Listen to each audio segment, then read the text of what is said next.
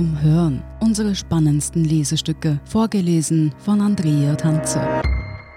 Heute Amerika im Umbruch von Erik Frei. Es ist nicht leicht, Ähnlichkeiten zwischen Donald Trump und Jimmy Carter, jenem tief religiösen, moralischen und bescheidenen US-Präsidenten der späten 1970er Jahre, zu finden. Aber seit Trumps Wahlsieg vor vier Jahren ziehen einige Kommentatoren immer wieder Parallelen zwischen diesen beiden Präsidenten.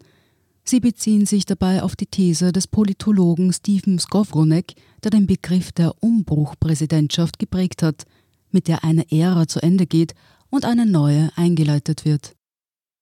Jimmy Carter stellte sich gegen feste Überzeugungen seiner demokratischen Partei und sprach damit zunächst neue Wählerschichten an – aber es gelang ihm nicht, ein kohärentes Programm zu formulieren.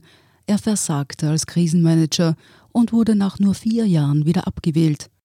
Damit endete 1980 die Dominanz des New Deal-Liberalismus und begann unter Ronald Reagan jene rechtskonservative Vorherrschaft, die bis heute die Politik der USA prägt.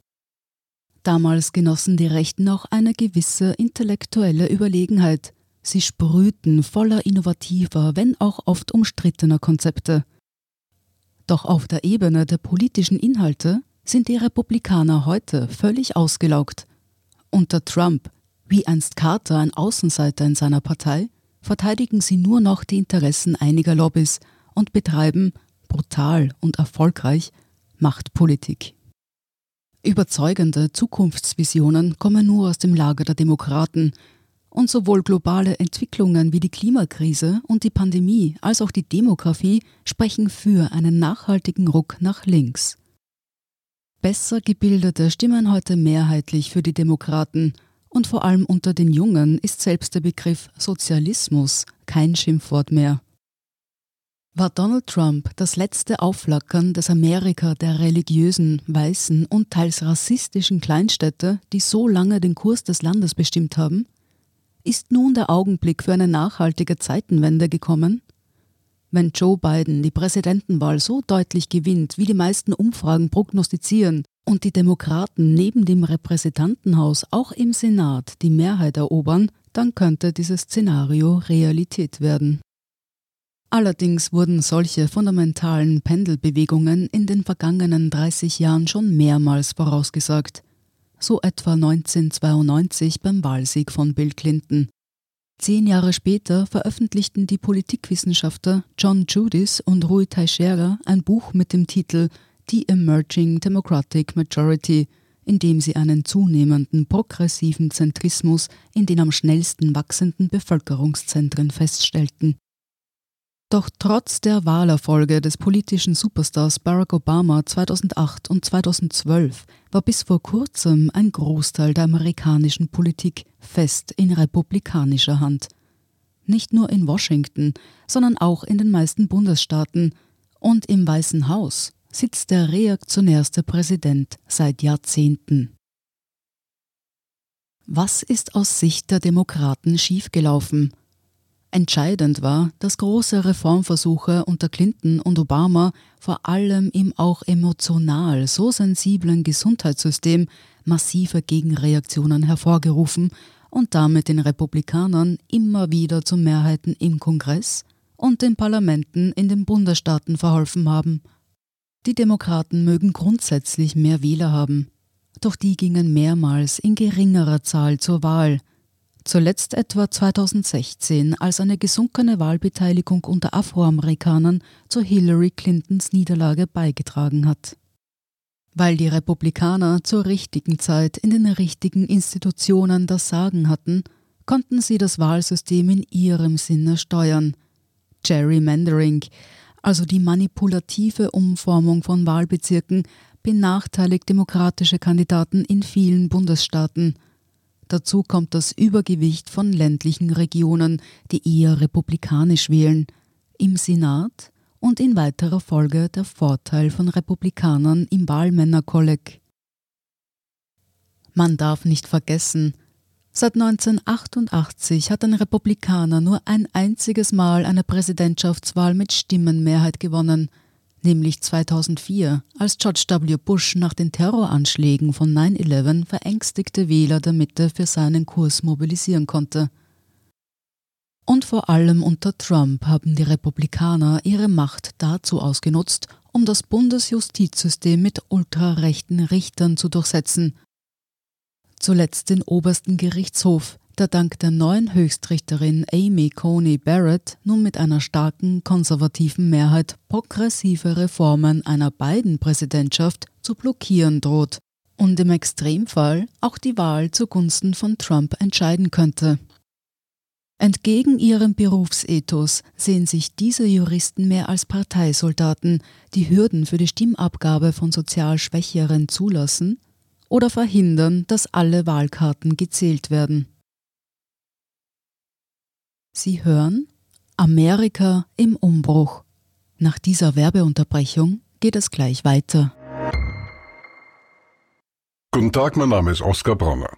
Was man täglich macht, macht man irgendwann automatisch. Es wird zu einer Haltung. Sie können zum Beispiel üben, zu stehen. Zu Ihrer Meinung, zu sich selbst, für eine Sache. Wir machen das seit 1988 und es funktioniert. Der Standard, der Haltung gewidmet. Wir sind zurück mit Amerika im Umbruch.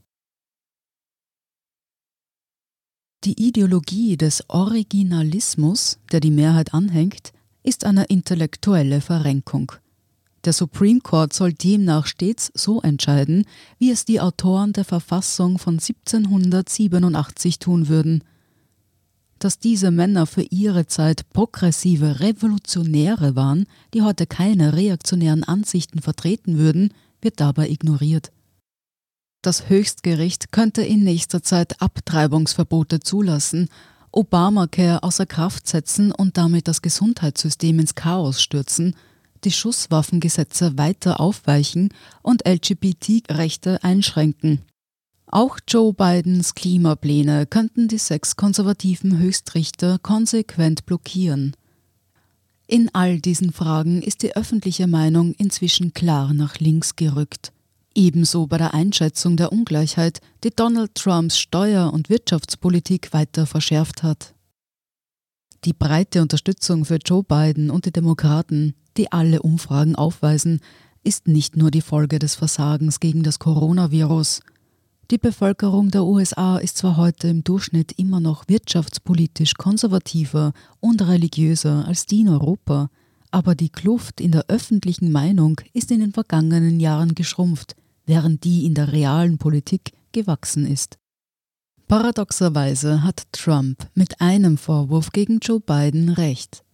Er wäre als Präsident wohl weniger gemäßigt, als es seiner Weltanschauung und Persönlichkeit entspricht.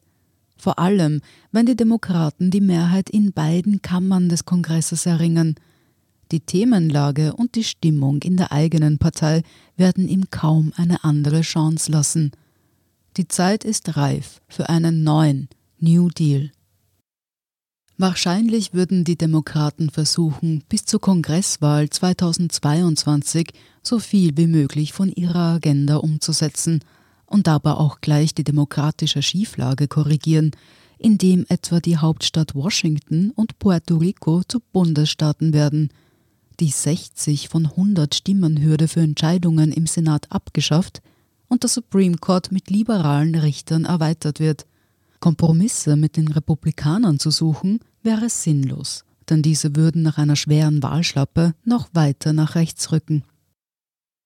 Aber es gibt auch eine große Minderheit, die dies als feindlichen Angriff auf ihre Heimat betrachten würde.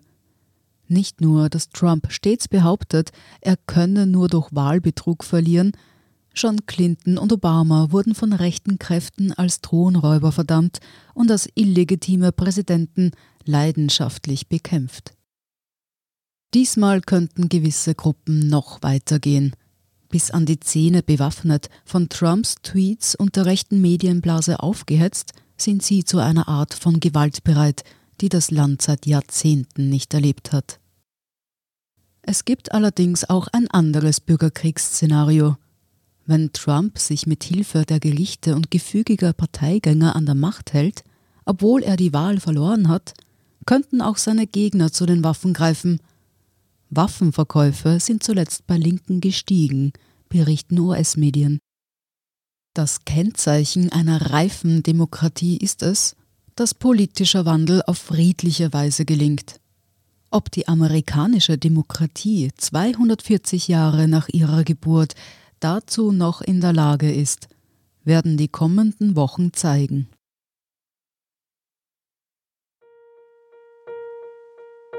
Sie hörten Amerika im Umbruch von Erik Frei. Ich bin Andrea Tanzer, das ist der Standard zum Hören.